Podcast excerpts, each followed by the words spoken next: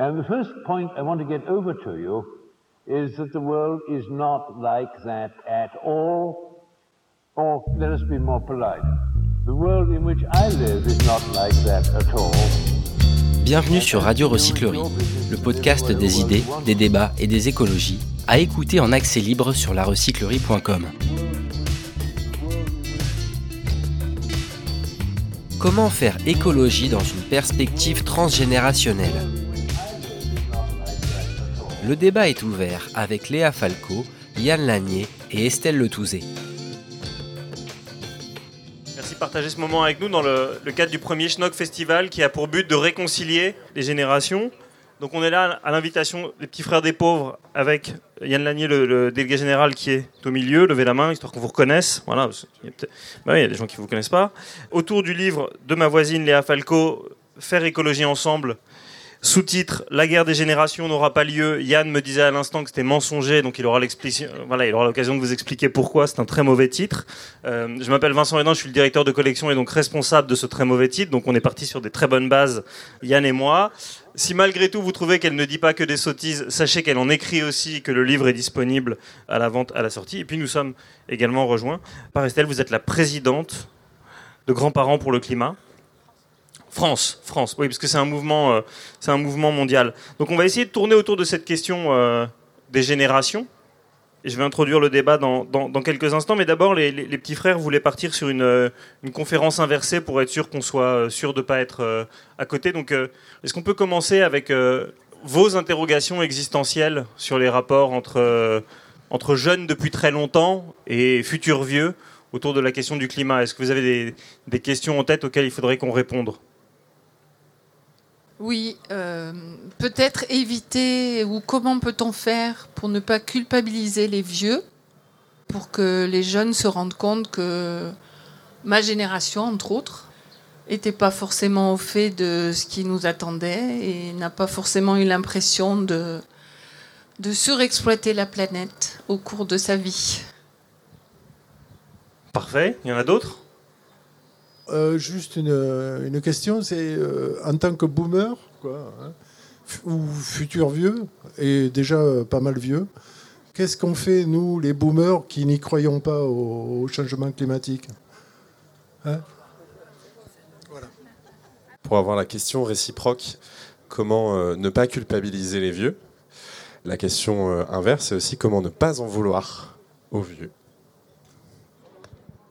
Je réagis sur la question de monsieur qui est, je trouvais pertinente, mais du coup, pareil, d'un point de vue euh, inverse, en tant que jeune, comment on peut sensibiliser euh, les personnes, nos aînés, et comment on peut les accompagner pour agir.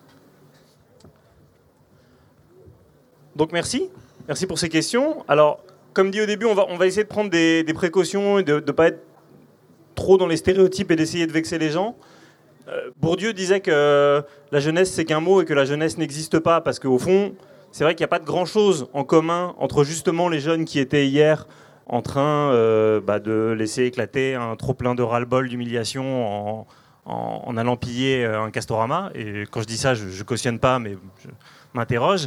Et euh, bah, ceux qui ont ton âge, puisque tu n'as pas encore 25 ans, Léa, et qui préparent leur été en interrail avant d'aller faire du woofing dans toutes les fermes de France et de sensibiliser les autres à la permaculture. Et c'est la même chose de l'autre côté du, spectre en âge, évidemment. Il n'y a pas une seule vieillesse, il y en a des nombreuses. Alors malgré tout, pourquoi est-ce que ce débat euh, a lieu d'être et quel est le point de départ qui fait qu'on pense qu'il y a une guerre entre les générations? En 2008 ou 2009, il y a une expression qui, euh, qui est née et qui n'a pas été popularisée, qui était OK Boomer, et qui a été popularisée à partir de 2019. Je vérifiais le nom de la jeune femme pour ne pas l'écorcher, lorsque la parlementaire néo-zélandaise Chloé Swarbrick répondait à euh, un de ses aînés. Comme il n'est pas filmé par la caméra sur cette scène qui a été vue des millions de fois, on ne connaît pas son nom, mais il lui disait en gros... euh, T'es une idéaliste, t'es Peter Pan, il faut vivre dans le monde des adultes, et dans le monde des adultes, on a besoin d'énergie fossile. Et comme toute forme de réponse, elle lui a dit OK, boomer. Et depuis, c'est devenu une espèce de procès en excommunication. Si vous êtes un boomer, c'est forcément que vous êtes du côté du dérèglement climatique, que vous avez laissé faire, que vous êtes euh, complice de Total. Et les jeunes seraient tous évidemment engagés pour le climat. Vous voyez bien que la réalité est infiniment plus complexe. Les marches pour le climat rassemblent pas non plus des millions de personnes. Et c'est vrai que s'il y a peu de cheveux chenus euh, lors de ces marches, ils ne sont pas non plus complètement euh, absents. Donc la dichotomie, elle n'est pas, euh, elle pas totale. Malgré tout, il y a quand même, il y a quand même quelques formes de, réalité sociologique derrière. Les plus engagés se retrouvent dans la jeunesse, même si elle est très polarisée. Et évidemment, je pense que ce qui explique qu'on continue à avoir ce débat, c'est que quand on regarde les résultats électoraux, les personnes de plus de 65 ans votent très très majoritairement pour les partis qui sont le moins favorables à l'écologie. Je rappelle cette stat qui est débile, mais ça me paraît une bonne matière d'entrer en, débat. En 2017, si vous enleviez le droit de vote aux moins de 35 ans, ce qui n'est pas éminemment démocratique, hein, mais je, bon, malgré tout, voilà, c'est un exercice de style. François Fillon était élu au la main. C'est-à-dire que François Fillon fait 6% chez les moins de 35 ans, et malgré tout, il a failli accéder au second tour. Et euh, je prends l'exemple de Fillon parce que jusqu'à ce que euh, Zemmour fasse un peu de surenchère, c'est lui qui avait le, programme le, plus euh, climato-négationniste. Donc voilà pour ce, point de départ. on va faire un petit tour de table pour voir comment est-ce que vous, vous abordez le, débat, peut-être avec la parole pour toi Estelle, pour commencer ça. Puisque c'est vous les, puisque c'est vous les accusés. Puisque nous sommes accusés. Puisque c'est vous les accusés qu'on va essayer de pas culpabiliser. Est-ce que tu peux juste dire deux mots sur le, mouvement que tu présides en France, puisque c'est un mouvement mondial? Alors mondial, on veut dire qu'on est représenté de plusieurs pays, mais mondial, de ce fait c'est mondial.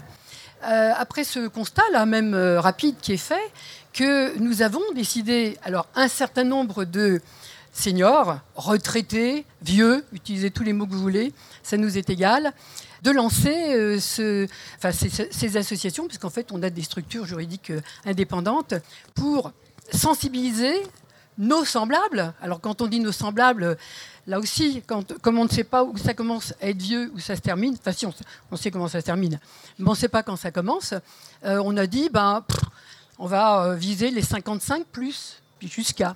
Voilà. Parce qu'en effet, il y a un énorme boulot à faire. Alors, qui sont, par contre, ces dingues qui se retrouvent dans ces mouvements qu'on appelle euh, grands-parents pour le climat? Je reviendrai sur le mot parce qu'il est important. Est-ce qu'on est obligé d'être grands-parents pour adhérer? Non. Ah. On n'est absolument pas obligé d'être grands-parents pour adhérer. Mais ce que nous savions, c'est qu'en nous appuyant sur ce lien de filiation, sur ce lien d'amour, sauf exception, nous avions une chance, en tout cas une plus grande chance, de toucher un plus grand nombre de personnes euh, sur ces questions qui concernaient eh ben, le futur de leurs descendants, tout simplement. Voilà. Alors, si je voulais brosser rapidement qui sont un peu ces militants de nos associations, enfin les Français comme les autres, pour la plupart d'entre nous, nous avons déjà été engagés à un titre ou à un autre dans le mouvement associatif, éventuellement dans des mandats électoraux locaux. Excusez-moi, je prends un peu d'eau. Du coup, ça met un suspense de dingue. Voilà. Et euh, c'est essentiellement ça.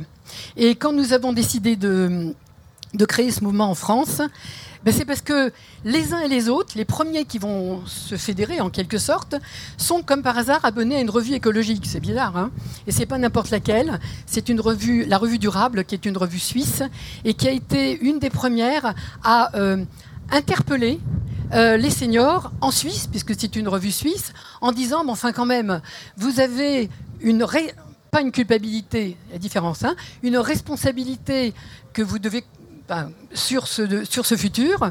En plus, vous ne travaillez plus pour la plupart, vous avez des revenus, certes pas forcément grands pour un certain nombre d'entre nous, euh, et vous avez du temps et accessoirement vous avez des compétences, puisqu'en même vous avez développé les uns et les autres un certain nombre de talents, que ce soit dans le champ économique, euh, le champ social, politique, etc. etc.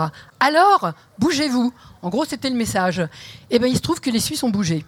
Et en fait, ils ont été les premiers à se rassembler et à enclencher ce qui allait être ensuite euh, le mouvement qui allait toucher la Belgique, qui allait toucher la France, qui aujourd'hui touche l'Allemagne, la Grande-Bretagne, euh, les Pays-Bas et j'en oublie euh, quelques-uns. Comment est-ce que ça, ça, touche la France? Il y a un philosophe qui s'appelle Pierre Sansot qui a écrit le plus beau titre de bouquin Les vieux, ça ne devrait jamais devenir vieux. Moi, je connaissais les gens de peu. Les gens de peu. Bah, énormément touchés aussi. Donc c'est le même. Voilà. Et en fait, il raconte un peu l'agisme euh, qui, est, présent dans beaucoup de pays. Enfin, je veux dire, on a quand même une société qui, est, qui, surencense euh, la jeunesse, mais quand même par rapport aux autres pays méditerranéens, c'est vrai que nous, on voit bien qu'il y a quand même un rapport à l'âge qui est, qui est, pas très favorable. Est-ce que du coup, on est moins présent que dans les autres pays? Enfin, votre association, pardon Alors, en, nombre de personnes, c'est toujours très difficile à, évaluer. Nous, nous avons, par exemple, depuis trois ans, nous n'avons pu, nous avons supprimé les cotisations, et donc euh, euh, nous ne comptons plus, au fond, nos, adhérents. On les connaît par les réseaux sociaux et par les échanges que nous avons. Les dons, quand on est amené à faire euh, des appels ponctuels locaux pour engager des actions, souvent avec d'autres mouvements d'ailleurs, jamais en tête. C'est assez rare. Euh, pourquoi c'est rare? Parce que on a eu aussi un peu un positionnement éthique. Je réponds pas complètement, mais un positionnement éthique qui consiste à dire globalement, les vieux, ils ont encore pas mal de pouvoir, à commencer par le pouvoir économique, financier. Forcément, hein, quand on prend les statistiques euh, du capital des anciens, il est objectivement plus élevé que les générations euh, qui suivent. Donc, proposons à nos semblables d'avoir un autre mode de pouvoir qui est un pouvoir d'être auprès d'eux, d'accompagner, de faire avec. Voilà. Et c'était une manière aussi indirectement de répondre à la question qui vient d'être posée, c'est-à-dire que oui, arrêtez de nous prendre pour des vieux schnocks, hein, qui sont plus capables de quoi que ce soit. Eh bien oui, on va vous démontrer, mais sans avoir cette intention première, que nous avons une utilité, mais une utilité qui va être justement au service des descendants, et non pas de nos descendants. Alors déjà, je note que vous avez la même technique que les républicains, c'est-à-dire ne pas compter le nombre d'adhérents pour dire qu'on en a beaucoup, c'est très habile. Mais euh, je ne sais pas s'il y a beaucoup de plus de 55 ans dans la salle, mais si euh, forcément ils en connaissent, qui en ont plus de 55 ans, peut-être leurs parents ou leurs grands-parents, donc tu trouves que ce serait sympa qu'ils se bougent un peu, plutôt que... Qu'est-ce qu'on peut faire avec vous? Comment est-ce qu'on se, se mobilise au quotidien et envers qui? Alors, euh, nous avons un, support très simple. hein. Nous avons un site internet qui vous dit, qui fait un certain nombre de propositions. Le premier message, c'est là où vous habitez, vous n'êtes pas tout seul. Vous avez forcément fait la, recherche vous-même de tout un ensemble de, de structures associatives ou autres qui se bougent pour le climat et d'ailleurs plus globalement pour les questions écologiques et enclenchez votre participation. Alors il y a des AMAP, eh ben allez-y, allez y voir et peut-être que vous serez intéressé. Il y a des Repair Café, allez-y, peut-être que vous pourrez et apporter votre compétence et ou utiliser même le service, etc. Et puis vous avez aussi votre commune qui tient bientôt doit revo- euh, enfin pas la commune, l'intercommunalité qui doit bientôt revoir son plan le son PLU, enfin tous les documents d'urbanisme. Eh bien soyez présents. Intéressez-vous. Et si c'est trop compliqué, revenez vers nous. On va vous donner des billes. Parfait, on va sur le site. Yann, avant de m'expliquer pourquoi est-ce que j'ai choisi un titre déplorable qui est une arnaque et une escroquerie marketing, est-ce que tu peux... euh, ben, bien sûr, je suis vexé. J'ai mis vachement de temps à le trouver. Euh, est-ce que tu peux nous dire dans les, le palmarès des, attentes des personnes que vous accompagnez au petit frère où, se situe la question euh, environnementale? Je sais que vous, je vous identifie euh, particulièrement sur des domaines euh, de solitude, d'exclusion, de peur de disparaître socialement, ça oui, mais la question environnementale? Bonjour à, toutes et à tous. Vincent, tu commençais par, par citer Pierre Bourdieu. Dans huit jours, dans sept jours exactement, Edgar Morin aura 102 ans. Pourquoi je vous parle d'Edgar Morin pour commencer, et parce que je vais quand même répondre à, ta question, c'est parce que la- l'apport pour moi le plus important d'Edgar Morin, c'est justement la notion de complexité. Et quand on aborde les choses, soit par l'angle générationnel, soit par euh, l'ensemble des sujets par des angles qui sont euh, forcément un petit peu fermés, ben, on passe à côté de choses. Moi, ça, ça m'agace comme, euh, comme quand on fait une réflexion sur le sous-titre d'un livre. Ça, m'agace beaucoup quand on dit justement la génération euh, telle qu'elle soit euh, pense comme ça. On sait très bien que c'est beaucoup plus complexe que ça et que en général, ce discours-là, il vient gommer une notion, euh, pardon, d'être politique en le disant comme ça, qui est la notion des classes sociales. Il y a 850 000 personnes par génération, 800 000 en ce moment dans notre pays. La natalité baisse, on aura peut-être l'occasion d'y revenir. Il y a 800 000 personnes qui seront nées en, 2000, euh, en 2023. Il y a 800 000 jeunes de 20 ans aujourd'hui dans le pays. On sait bien que c'est pas un corps social homogène et que quand on a 20 ans euh, ici euh, à Paris et, et encore, Paris n'est pas homogène. Enfin, vous voyez, je pourrais, je, je- je pourrais rester longtemps là-dessus. Donc cette question du, du- du climat, c'est pas, si on parle en majeur et en mineur, quelque chose qui, pour l'association des petits frères des pauvres, a été une interrogation majeure, mais elle est aujourd'hui travaillée à la fois pour euh, combattre le fait que euh, les personnes les plus âgées euh, seraient des, soit des climato-sceptiques ou des climato-criminels, parce que ça c'est faux. Et puis elle nous permet, nous, sans cesse de rappeler que la pauvreté et la sobriété, ça va de pair. C'est-à-dire que quand on regarde aujourd'hui euh, qui sont euh, les plus gros émetteurs de gaz à effet de serre, etc., eh bien, euh, le jeune qui est inséré socialement dans la vie et qui, j'en parlais à quelques collègues ce week-end dans une réunion, qui bien sûr a été le premier à dire mais c'est génial ce Covid, on fera plus jamais les mêmes erreurs, etc. Eh bien, il ira pour 35 euros à Barcelone cet été avec Transavia. C'est-à-dire que moi, c'est la question qui m'interroge le plus en ce moment, c'est comment, je pense qu'on doit avoir une, capacité neuronale à ça, comment on peut être à ce point euh, comment on peut à ce point ne pas tirer les enseignements du passé qu'on a vécu Je ne vous parle pas de la guerre, de la, Seconde Guerre mondiale, du plus jamais ça, etc. Je vous parle là d'un épisode qu'on a tous vécu ici, le Covid. Et euh, rappelez-vous d'il y a encore 18 mois sur, euh, euh, ou, 24 mois sur la vie va être complètement différente, etc. etc. Et on n'apprend rien du passé. Voilà. Donc les petits frères n'ont pas, enfin, s'intéressent au climat parce que de toute façon cette question-là, elle dépasse tous les objets associatifs. Mais c'est aussi pour nous une manière de rappeler que la sobriété subie qui s'appelle la pauvreté, eh bien, euh, euh, climatiquement parlant, elle est pas forcément. Alors après, si notamment on, rentre sur la question alimentaire, il y a un vrai sujet là-dessus, mais on a, euh, on, a des personnes et, on, est aux côtés de personnes qui n'ont pas à être catégorisées dans, parce qu'elles appartiennent à la génération les plus âgées comme étant une génération qui a été en situation de culpabilité sur les questions de climat. Et alors pourquoi est-ce que le sous-titre est mensonger? La guerre des générations, c'est un drôle de sujet. C'est typiquement un sujet de journaliste, c'est-à-dire qu'on est très très souvent, euh, nous, euh, interrogés là-dessus sur la soi-disant guerre entre les générations. moi, j'ai une réponse hein, qui est de dire il n'y a pas de guerre entre les générations, mais si on n'y prend pas garde, il peut y en avoir une demain. Et il peut notamment y en avoir une demain sur la question de répartition des richesses entre les générations. Ça, c'est moi qui le, pense, hein, en tout cas. Quand vous voyez euh, comment, je crois que c'est Monsieur Edgar Pisani-Ferry qui, dans un rapport très très récent, il y a moins d'un mois, Jean, Jean, Jean Pisani, voilà, Jean Pisani-Ferry, voilà, pardon. L'autre c'est son père, mais voilà, pardon. Voyez comme quoi. J'espère qu'il n'y a pas de guerre entre eux. Mais...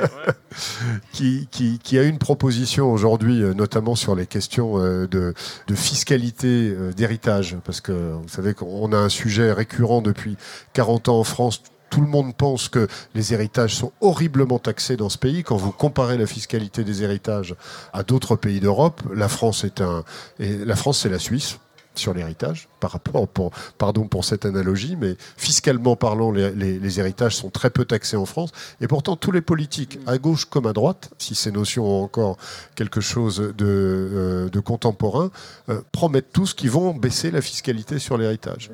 Alors qu'on a quand même un sujet de concentration des richesses qui est tout à fait naturel, et ça, vous l'avez dit, c'est normal, euh, on n'est pas propriétaire de sa maison à 25 ans, sauf si on est soi-même un héritier. Et je crois pas me tromper, la dernière stat qui existe aujourd'hui, euh, quand vous êtes pauvre, il faut 11 générations pour sortir de la pauvreté. 11 générations. Donc euh, la question de l'héritage qui va bah, justement venir renforcer les inégalités entre les générations, elle est, euh, elle est, particulièrement importante. Donc la guerre des générations, c'est quand même quelque chose qui est assez fabriqué euh, euh, médiatiquement. Et je pense qu'il faut surtout se consacrer à fabriquer de l'harmonie intergénérationnelle. Et donc à arrêter aussi, Nicole le disait tout à l'heure, de juger les générations à l'aune de ce qu'elles ont pu. Enfin, on juge pas les époques. Moi, je pense que, enfin, on juge pas les époques avec les yeux de 25 ans après. C'est trop, c'est trop facile. En tout cas, moi, je m'inscris pas là-dedans. Eh ben, on va voir si Léa s'inscrit euh, là-dedans. L'héritage, gros gros sujet, mais on n'a pas le temps. Il y a une super vidéo de Usul sur Mediapart. Vous retrouvez tout en 20 minutes, mais Yann a raison. Jusqu'à 240 000 euros d'héritage en France, on paye zéro. Donc c'est vrai qu'en termes de goulag fiscal, euh, on, a vu pire.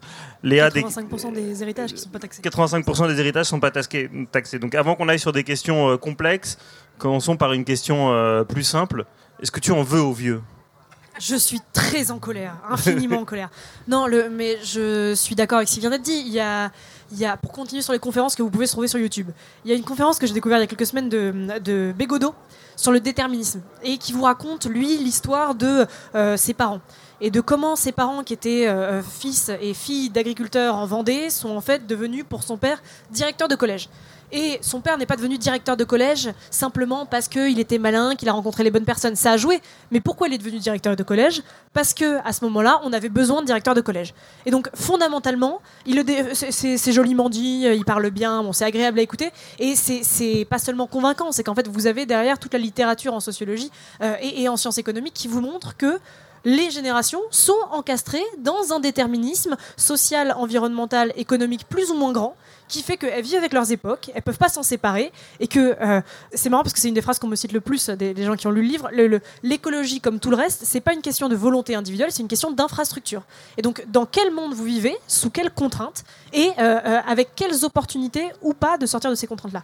Donc fondamentalement, la question des responsabilités générationnelles face aux, enjeux environnementaux, parce qu'il y a le climat et à côté de ça, on a d'autres trucs qu'on peut se prendre rapidement sur la gueule quand même, euh, la chute de la biodiversité, euh, des problèmes de cycle de, c'est ça, des, autres, limites planétaires. Si on atteint la neutralité carbone en 2050, mais que nos sols fertiles sont complètement à plat et qu'on peut pas manger, on aura un problème supplémentaire. Donc comment est-ce qu'on englobe tous ces problèmes-là? Et eh bien simplement, euh, moi pourquoi est-ce que à 24 ans j'ai écrit un bouquin là-dessus où je parle sur ces sujets-là, parce que quand j'étais étudiante, euh, il y a eu un mouvement qui a fait qu'on a beaucoup médiatiquement parlé de ces questions environnementales, donc une grande partie de ma génération a pu s'y intéresser. Ensuite, moi, j'ai rencontré des gens qui, euh, euh, avec qui on a, on a créé un collectif qui a réfléchi sur ces questions-là. Et donc, de fil en aiguille, fondamentalement, c'est pas moi un matin qui me suis levé en me disant tiens, aujourd'hui, je vais m'intéresser au climat et puis je vais décider de consacrer une partie de ma vie à ces questions-là. C'est que de, vous êtes mené par étapes et par les macrostructures déterministes autour de vous vers un certain endroit. Et donc, euh, tu non, non, mais du coup, pour reprendre une des questions qui a été posée avant la conférence, mais en la, en la tournant à l'envers, je comprends bien qu'on ne peut pas en vouloir à, nos aînés, parce que dans les années 80, en réalité, personne ne savait. Et aujourd'hui, quand on dit on il y en a savait, qui savaient. Il y, avait, il, y avait, il y avait des rapports qui ont été étouffés, qui ont été commandés par Shell et par Total, mais ce que je veux dire, c'est que euh, André Gort et Relais Dumont euh, avaient quand même une influence, une sphère d'influence relativement limitée par rapport à celle que des gens de ta génération peuvent avoir. En revanche, tout à l'heure, il me demandait comment est-ce qu'on fait avec les, les climato-sceptiques. Moi, j'ai envie de te demander ce que tu fais avec les climato-sceptiques de ta génération. À savoir qu'en 2022, le premier vote à la présidentielle chez les jeunes, c'est l'abstention. Donc ils ils ne, vont pas se mobiliser pour le climat. Après, c'est Mélenchon, mais Zemmour et Le Pen, qui ont quand même des programmes écologiquement assez peu développés, arrivent très haut vous avez une petite partie des, gens de ma génération ou des autres qui s'intéressent aux enjeux climatiques et environnementaux et qui peuvent déterminer leur vote et euh, le, bulletin qu'ils vont mettre dans l'urne avec cet enjeu-là. Et en fait, c'est faible, 10 ou 15% donc euh, ça veut dire qu'il y a une partie des gens qui ont voté pour des partis de gauche, parce qu'aujourd'hui il n'y a que des partis de gauche qui défendent les questions environnementales, euh, précisément parce qu'ils étaient en pointe sur ces questions-là. Et donc, euh, il faut qu'on réussisse à regarder le problème dans l'autre sens, en fait. Bah, déjà, ah, Yann n'est pas d'accord. J'appelle ça, euh, j'appelle ça climato-négationniste, les climato-sceptiques, parce que le scepticisme euh, en soi, c'est une bonne chose. C'est refuser à un moment de voir les preuves qui s'accumulent et le fait qu'on sache quelque chose qui est, qui est, dangereux et qui à ce moment-là devient du négationnisme. Mais fondamentalement, si on veut faire gagner une écologie politique et faire en sorte que les déterminismes sociaux dans lesquels on évolue soient des déterminismes qui nous conduisent à être écologiques, écolo par défaut, eh ben, il faut à un moment un projet de société qui ne soit pas construit autour de la seule protection du climat, mais autour de valeurs fondamentalement positives et dont on a envie euh, de, s'y intéresser pour euh, faire société. Donc euh, ça veut dire qu'il faut créer un projet qui soit émancipateur, qui ait une, nouvelle théorie de la liberté autour des questions environnementales. Et donc avec le plafond des droits sociaux et des droits humains, et avec l'idée qu'on puisse chacun réussir à avoir une petite sphère de bien-être dans laquelle on, on se sent bien, et au-dessus le plafond des limites planétaires, et donc avoir cet espace qui soit notre nouvel espace de liberté. Mais euh, tout ça, ça doit s'intégrer euh, fondamentalement dans un discours euh, politique, par individuel. par rapport à ce que disait Yann tout à l'heure sur le monde d'après et l'avion qui permet d'aller à Barcelone à, à 35 euros, quand pour l'instant le train est beaucoup plus cher, si on arrive sur une logique où l'écologie est là par défaut, ce droit à la mobilité instantanée à coût réduit, il doit disparaître. Oui, il y a des droits qui aujourd'hui, bah, disons que tu vois, moi si je pars là et que euh, je vais à Orly, je peux prendre un vol pour euh, euh, Bangkok, rester trois heures sur place et reprendre un vol de Bangkok à Paris. Et ça, c'est un droit qui doit disparaître effectivement en 2050 ou même dans les prochaines années si on veut réussir à atteindre la neutralité carbone. Et donc, ce qu'il faut faire, ça veut dire que face à ces droits qui vont disparaître, et si on veut réussir la transformation écologique, des droits doivent disparaître. Il faut en ouvrir d'autres à côté et réussir à construire un projet politique autour de la différenciation entre une liberté qui aujourd'hui est théorique, parce que on a le droit de prendre l'avion si on veut, et qui prend l'avion en France? 30% de la population à peu près. Donc il y a des droits qui sont théoriques, et il faut qu'on réussisse à en supprimer certains et à rendre les autres tangibles, réels, et faire en sorte d'ouvrir, par exemple, sur le sujet de la mobilité, un droit aux vacances, pour que des gens qui aujourd'hui ont des jours de congé mais n'ont pas les moyens de partir en vacances puissent le faire euh, à un prix économiquement accessible, dans des euh, moyens de transport bas carbone, tout ce que vous voulez. Il faut réussir à pouvoir faire ce- ce- cette modification-là de ce qu'on considère possible ou pas. Parce que, pour rebondir sur la question de, l'autre jeunesse, il y a quelqu'un qui m'a dit qu'il y avait la génération climat d'un côté, la génération Dubaï de l'autre. C'est un peu caricatural, mais pourquoi est-ce qu'il y a une. euh, c'est pas tout à fait vrai non plus, mais pourquoi est-ce qu'il y a une génération Dubaï aussi? Parce que aujourd'hui, les modèles de société valorisés qu'on nous vend, qu'on nous propose, c'est des modèles qui nous proposent de partir à l'autre bout du monde, qui valorisent la possession économique, la possession financière, la possession matérielle, le fait d'aller vite, le fait d'avoir une Rolex à 50 ans, sinon on a raté sa vie. Donc il y, a toutes ces questions-là euh, euh, qu'il faut pouvoir redéfinir. Le, pourquoi est-ce que euh, ton collègue il prend un, avion à 35 euros pour aller à Barcelone? D'une part, parce que l'avion est disponible, et d'autre part, parce que c'est valorisé et que en permanence, on a des pubs qui nous rappellent. Voilà, non, mais ça c'est autre chose, c'est qu'il est possible quoi. Et donc que, que en permanence, euh, on a de la publicité et des incitations euh, sociales et cognitives à euh, céder. Et c'est normal qu'on le fasse parce que nos cerveaux sont conçus comme ça et qu'on n'a pas de raison, tant que les choses sont accessibles, de se priver, alors que peut-être que les autres ne le font pas. Donc il faut réussir vraiment à dépasser cette question de, de l'engagement individuel ou de la responsabilité individuelle pour se dire qu'à un moment, il faut qu'on réussisse en tant que société à créer euh, un, petit tas de- de- de- d'engagements individuels qui, peu à peu, vont nous mener vers une restructuration collective du possible et de l'impossible dans nos sociétés, qui en fait va contribuer à nous mettre tous en sécurité. Parce que le problème euh, fondamentalement euh, des risques climatiques mais environnementaux en général, c'est que ça nous sort de nos zones de sécurité. Alors je suis content d'avoir évoqué l'avion, parce qu'évidemment, quand Jean-Marc Jancovici sur France Inter a dit on devrait se limiter à 4 vols dans notre vie, il a explosé le standard pour 4 générations. Et j'ai vu que dès que Léa a mentionné ça, ça vous a fait réagir tous les deux. Donc Estelle, Oui, je veux puis bien. Yann? Euh, juste, Jean Covici a reprécisé ensuite qu'il parlait de quatre voyages par humain sur la planète, le somalien comme le français, hein. juste pour resituer quand même. Ce qui me pose, je suis une militante, alors je vais même dire une ancienne militante politique. J'ai accumulé un certain nombre de dizaines d'années d'expérience. Et bien sûr, tout ce que vous évoquez, Léa, euh, dans ces principes, je ne peux être que d'accord. Mais où est-ce qu'on bute? Où est-ce que je bute même? C'est sur le on. C'est quoi le on dans notre démocratie? C'est qui, qui va imposer euh, une réponse qui nous paraît tellement évidente, vous en avez donné des exemples, que effectivement, en toute rationalité de votre point de vue et du mien, ça ne devrait pas exister. Sauf que ça continue d'exister. Donc c'est la question quand même qui est posée, euh, me semble-t-il, de démocratie. Alors, et c'est la raison pour laquelle nous, nous en avons rabattu dans notre ambition associative en disant bon, ça va, les discours sont très très bien portés par tout un ensemble de mouvements, c'est pas la peine de venir se, enfin, positionner. Par contre, nous allons, nous allons continuer à travailler sur la responsabilité de chacun, à commencer par la propre, notre responsabilité même si il y a du déterminisme, même si, même si. Mais on ne peut pas comme ça mettre de côté la responsabilité de chacun. Je peux choisir. Alors quelle est dans mon alors je moi je peux choisir. D'autres euh, ne vont pas pouvoir choisir. Hein et en effet, euh, vous évoquiez tout à l'heure, ça sera la sobriété que notre société réussira à choisir, ou bien ça sera euh, les pauvretés et des pauvretés qui risquent d'être extrêmement dures.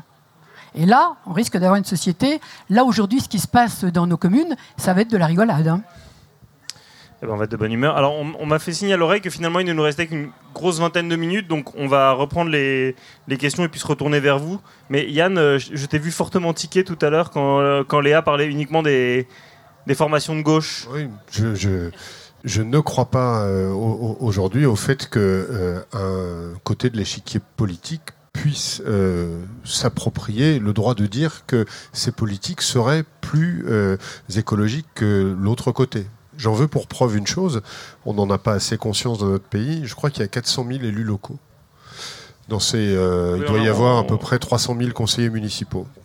L'immense majorité de ces conseillers municipaux a d'ailleurs plus de 60 ans. C'est-à-dire que dans notre vie, nous confions nos intérêts très locaux à des personnes qui, euh, c'est aussi notre discours, que dans d'autres côtés, on invisibilise ou euh, on, on, considère, enfin, quand, quand, vous regardez qui compose les listes municipales aujourd'hui et de plus en plus, hein, parce qu'il y a un vrai sujet sur la démission des élus, il y a plus de 1000 maires, les élections ont eu lieu en 2020, euh, on est à peine à mi-mandat, enfin on est à mi-mandat, il y a déjà il y a, il y a 1000 maires sur 33 000, vous allez me dire ça fait pas beaucoup, mais c'est énorme, il y a 1000 euh, édiles qui ont, euh, déjà mis les bouts. Donc moi je, crois que... Je, crois pas que ça passera forcément aujourd'hui, mais ça c'est vraiment. Je crois pas que ça passera par les grandes politiques nationales, mais plutôt par les territoires parce que enfin, si on reprend les événements sur euh, ces cinq euh, ou sept dernières années, les bonnets rouges. Vous vous souvenez des bonnets rouges hein? Les gilets jaunes. Toujours euh, un troisième, là je ne sais pas si on va donner une couleur à ce qui se passe, à ce qui se passe en ce moment. On voit à chaque fois qu'on est sur quelque chose d'extrêmement coercitif face à une population absolument pas préparée ou à une décision qui, à un moment donné, euh, va priver de droit, tu parlais de droit Léa, mais qui va priver de droit une partie de la population sans qu'on euh, euh, en ait vu les conséquences. Je me permets juste une petite anecdote. J'ai eu un mandat euh, d'élu local il y a très longtemps, mais euh, le dernier, c'était au Conseil économique, social et environnemental.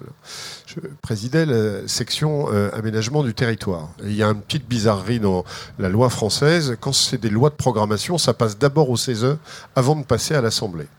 Madame Borne était à l'époque ministre des Transports. Et donc, il y avait une grande loi transport. Cette loi prévoyait les péages urbains. J'habite à côté de Rambouillet. Donc, l'habitant du 16e arrondissement qui voulait aller marcher en forêt de Rambouillet n'avait pas, dans cette loi, à payer pour sortir de Paris. En revanche, si j'avais moi à aller consulter un médecin spécialiste dans le 16e arrondissement, eh bien, je devais payer. Eh bien, tant qu'on fera de l'écologie comme ça, c'est-à-dire métropolo-centrée, parce que là aussi c'est un vrai problème.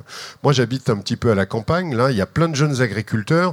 Je me pose la question pourquoi à 30 balais ils choisissent d'aller à la FNSEA et pas à la Confédération paysanne? Je comprends pas, c'est-à-dire que je peux le comprendre dans les générations qui suivent, mais là aussi on se dit il n'y a pas que. Enfin, ils sont pas cons quoi. Il n'y a pas que du déterminisme ou euh, euh, social ou des choses comme ça. Donc, je pense vraiment qu'il y a un sujet là de repenser et que la meilleure manière de ne pas le faire, c'est de croire que, notamment, la gauche aurait les solutions et que les autres les ont pas.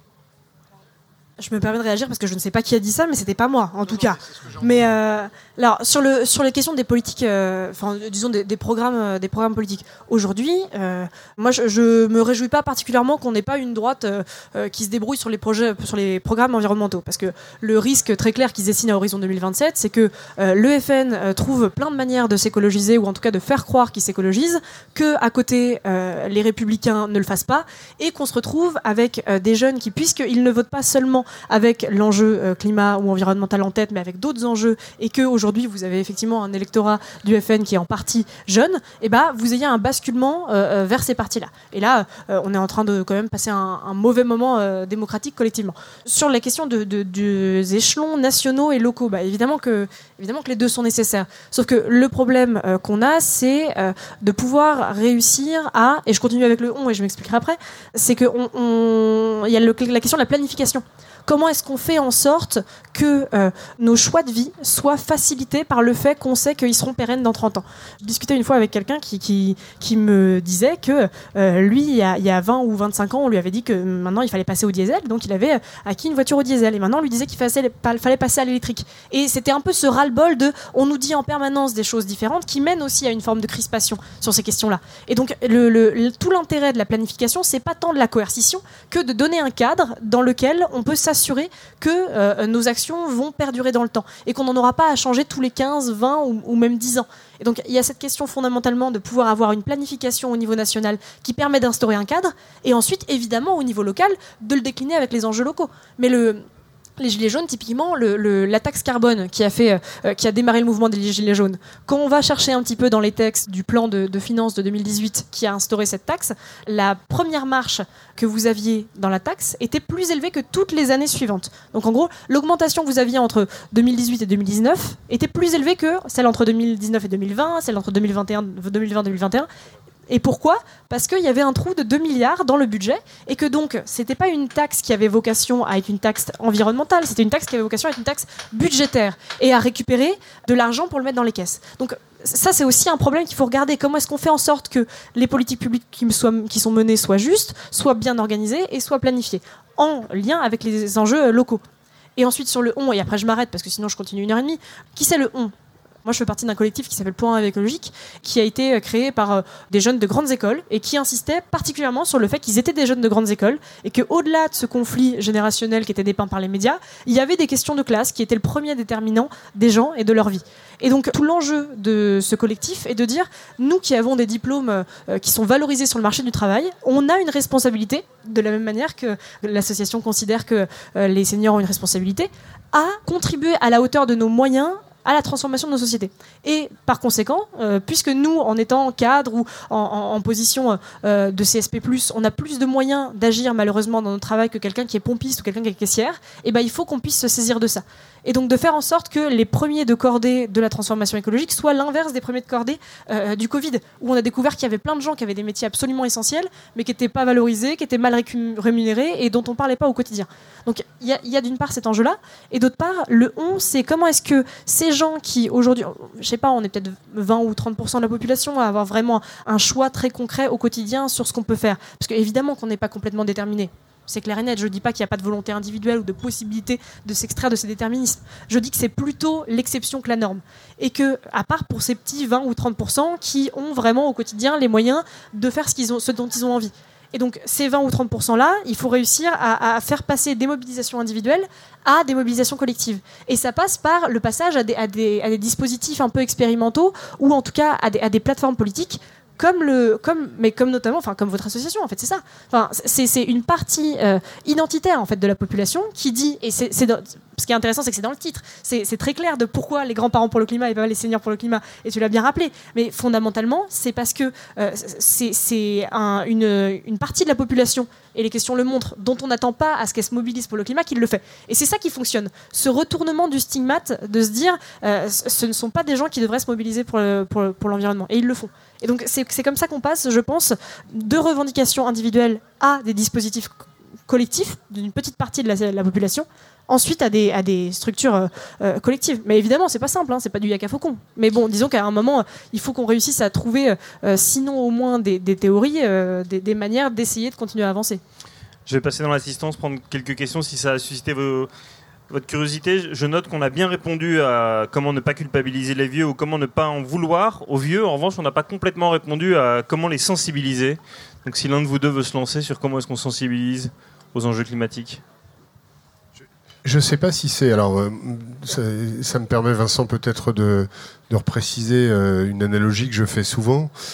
Dans les politiques publiques de jeunesse qui se sont créées autour de, enfin, au, cours de ces 60 euh, dernières années, il faut se rappeler qu'en début des années 60, l'invention de l'adolescence quand même et de la jeunesse, puisque j'ai cité ce qu'était en nombre une génération tout à l'heure, les politiques publiques étaient beaucoup moins précises qu'aujourd'hui.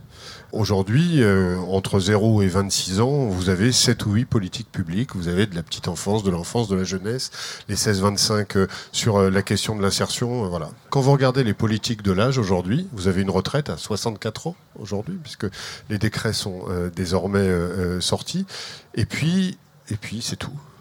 Et puis vous avez des politiques de perte d'autonomie, de, gestion de la perte d'autonomie. C'est-à-dire que vous partez du principe que voilà, l'horizon c'est la perte d'autonomie. Il faut toujours rappeler que euh, sur une génération de personnes âgées, euh, alors tout dépend à laquelle on parle, puisqu'il y en a aussi deux au moins. Parce que vous avez entre, si on prend entre 65 et 85 ou 90 ans, vous avez déjà deux générations. Et puis, euh, la majorité des gens vivent pas en établissement, contrairement à ce qu'on laisse croire presque à la, population. Donc, euh, je ne sais pas si c'est les, enfin, si, c'est une question de sensibilisation par, âge. Je suis pas sûr que ce soit ça le, truc, mais par provocation.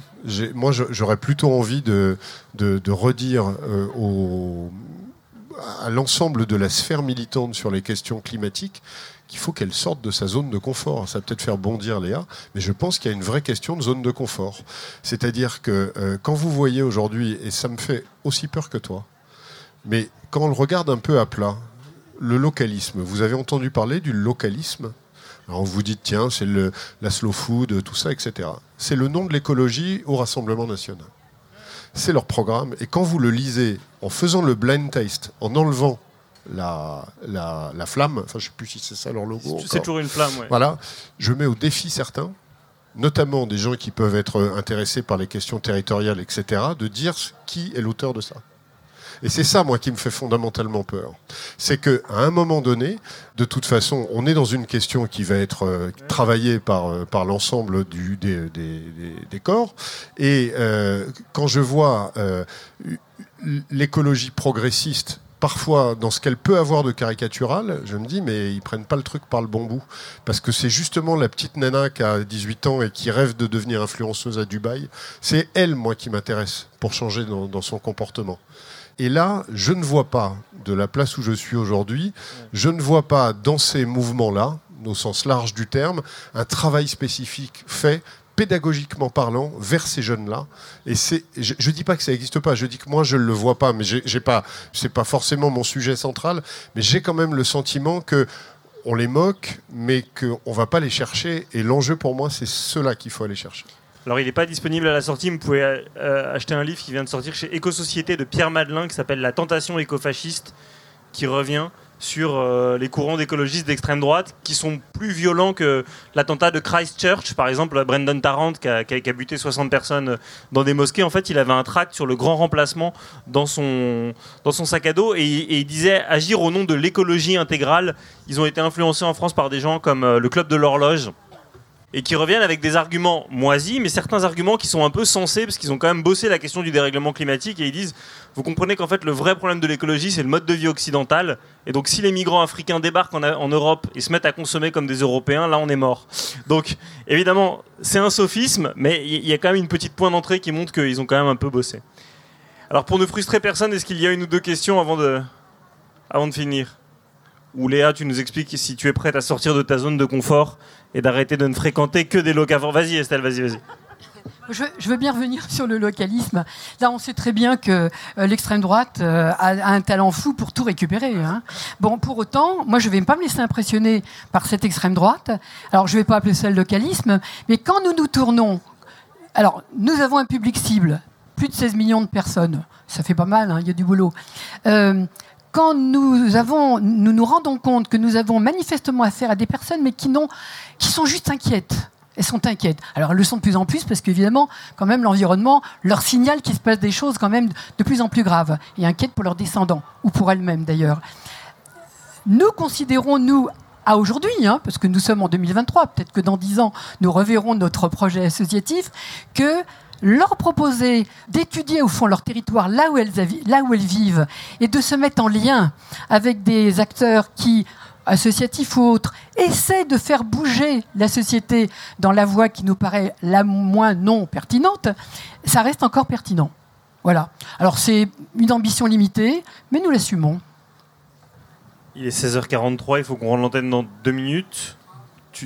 Tu, veux, avoir le mot de la fin sur le fait de sortir de ta zone de confort? Non, bah moi, euh, moi j'ai grandi euh, à Melun en passant toute ma scolarité dans des ZEP. Donc honnêtement, euh, quand je vais à Paris que je sors de ma zone de confort. Donc je réalise que je suis pas sociologiquement représentatif des jeunes pour le climat, mais évidemment que c'est mené des actions comme ça. Enfin, je veux dire, les, les jeunes qui sont sociologiquement privilégiés et qui sont engagés dans des assauts environnementales, ils se rendent bien compte qu'ils sont pas beaucoup. Enfin, c'est évident, c'est pas compliqué. Hein. Euh, Et d'ailleurs, par ailleurs, qu'ils sont très euh, euh, parisiano-centrés, parce qu'il y a cette macrocéphalie en France qui fait que, euh, enfin, en tout cas pour pour un écologique, étant donné que la base, euh, la base militante initiale était de grandes écoles, la macrocéphalie euh, parisienne des grandes écoles fait que euh, on a très peu de gens qui aujourd'hui sont ailleurs qu'à Paris, ce qui est fondamentalement un problème. La question, c'est comment est-ce qu'on réconcilie des intérêts de court terme et des intérêts de long terme? Parce que d'où je viens, moi, dans mon collège et dans mon lycée, les gens s'intéressaient pas à l'écologie en partie aussi parce que ils savaient pas forcément où ils vivraient dans deux ans, parce que leurs parents avaient tout un tas de dettes et d'arriérés de paiement, et que donc il y avait aussi la question de bah, comment est-ce que je me débrouille moi pour les aider alors que j'ai 14 ans? Donc il y a tout un tas de questions fondamentalement qui viennent avec ça et auxquelles euh, une, certaine catégorie écologique ne pourra pas répondre. Et donc comment est-ce qu'on réconcilie le court terme et le long terme? Bah, J'y reviens, mais c'est- en faisant en sorte qu'il y ait un projet politique qui émerge, qui lie ces deux choses-là, et qui fasse en sorte euh, d'aider ceux pour qui c'est pas possible aujourd'hui, et ça, condamne à l'abnégation d'être écolo. Et par ailleurs, c'est pas seulement sur le sujet de l'écologie, mais sur tout un tas d'autres, sociaux en particulier, et qui de l'autre côté euh, permettent euh, euh, à ceux qui aujourd'hui n'ont pas de, enfin, pardon le dire comme ça, mais n'ont pas de limite dans leur mode de vie. Il n'y a rien qui nous contraint aujourd'hui à euh, rester dans les limites planétaires. Encore une fois, si j'ai suffisamment d'argent, je peux faire absolument presque tout ce que je veux. Voilà, donc comment est-ce qu'on fait en sorte de réduire euh, cet espace de liberté pour faire remonter la liberté effective de ceux qui aujourd'hui en sont partiellement privés, que ce soit de la liberté perçue réelle, euh, de la liberté de faire ce qu'on veut de son avenir ou ce que vous voulez, et de l'autre côté, des gens qui ont concrètement trop de liberté pour le bien-être collectif, il faut pouvoir le réduire aussi et faire en sorte que euh, il y en a qui vont se battre hein, euh, très clairement et c'est une minorité en fait aujourd'hui hein, qui pâtirait de la transformation écologique. Sincèrement, c'est pas euh, 50 ou 60% euh, en comptant euh, les, classes moyennes, c'est euh, peut-être au grand maximum 10 ou 15% des gens qui aujourd'hui pâtiraient sincèrement de la transformation écologique. Donc il, faut réussir et on, en revient euh, si tu veux à du yak à faucon, mais on n'a pas le temps de suffisamment euh, élaborer là-dedans, mais créer cet arc de coalition qui intègre les jeunes de banlieue, euh, de- des endroits où je ou des endroits qui sont euh, en train de s'embraser en ce moment, euh, des jeunes euh, privilégiés de grandes écoles qui retournent le stigmate en disant moi ce monde privilégié que j'aurais si je continuais dans une voie normale, et ben je choisis de d'y tourner le dos et d'essayer de construire autre chose. Des entreprises engagées qui vont retourner le stigmate de les entreprises se foutent de l'écologie, des agriculteurs justement, des agriculteurs de- au-delà de la conf paysanne et en particulier comme pourquoi est-ce qu'il n'y a pas l'équivalent des JA côté conf paysanne? Enfin voilà, il faut réussir à créer cet arc de coalition de plein de gens qui viennent de plein d'endroits différents avec plein d'intérêts différents et qui se retrouvent dans un projet, dans un horizon commun qui forcément est difficile à établir parce qu'il faut qu'on en discute tous, mais, mais qui, réussit à, créer quelque chose, à, un horizon. Fondamentalement, c'est l'horizon qui nous manque pour débloquer du financement pour la transformation écologique, pour développer de, l'adhésion à, ces projets-là, pour ensuite pouvoir développer les compétences qui vont y être nécessaires en termes d'engagement personnel, mais en termes de- d'engagement professionnel aussi. Aujourd'hui, il y a plein de métiers dont on aurait déjà besoin qui sont pas remplis parce qu'on n'a pas les filières de formation pour amener à ces métiers-là. Enfin, il y a tout à imaginer, quoi, tout à réimaginer. Et euh, je maintiens qu'on a besoin de tout le monde pour le faire, de toutes les classes, parce qu'effectivement, aujourd'hui, euh, le conflit générationnel euh, perçu est quand même une bonne occasion de faire oublier ou d'essayer de faire oublier qu'il y a aussi des conflits de classe qui sont les premiers déterminismes de nos vies, que ce soit dans les classes ou dans les générations ou dans tout ce qu'on peut trouver comme gens différents qui peuvent se retrouver dans ce projet-là. Et encore une fois, je pense que ça peut être 80-85% de la population. Eh ben, nous voilà tous réconciliés à 80-85%. Merci beaucoup à tous les trois. Merci. Et si vous avez euh, soit des aïeuls, soit des copains de, de, de 20 ans qui aiment bien euh, Pascal Pro, Papacito ou, euh, ou Eric Zemmour, le, le livre de Léa est là à la sortie. Vous pouvez l'acheter, elle peut même vous le signer en disant Je suis mon pas sûre que ce soit bon mon- signe si ça convainc ces si, gens-là, à hein, mon mais- masculiniste favori, allez-y, allez-y, voilà. Et il reste plein de d'animations derrière pour le Schnack Festival. Voilà. Bon week-end à tous.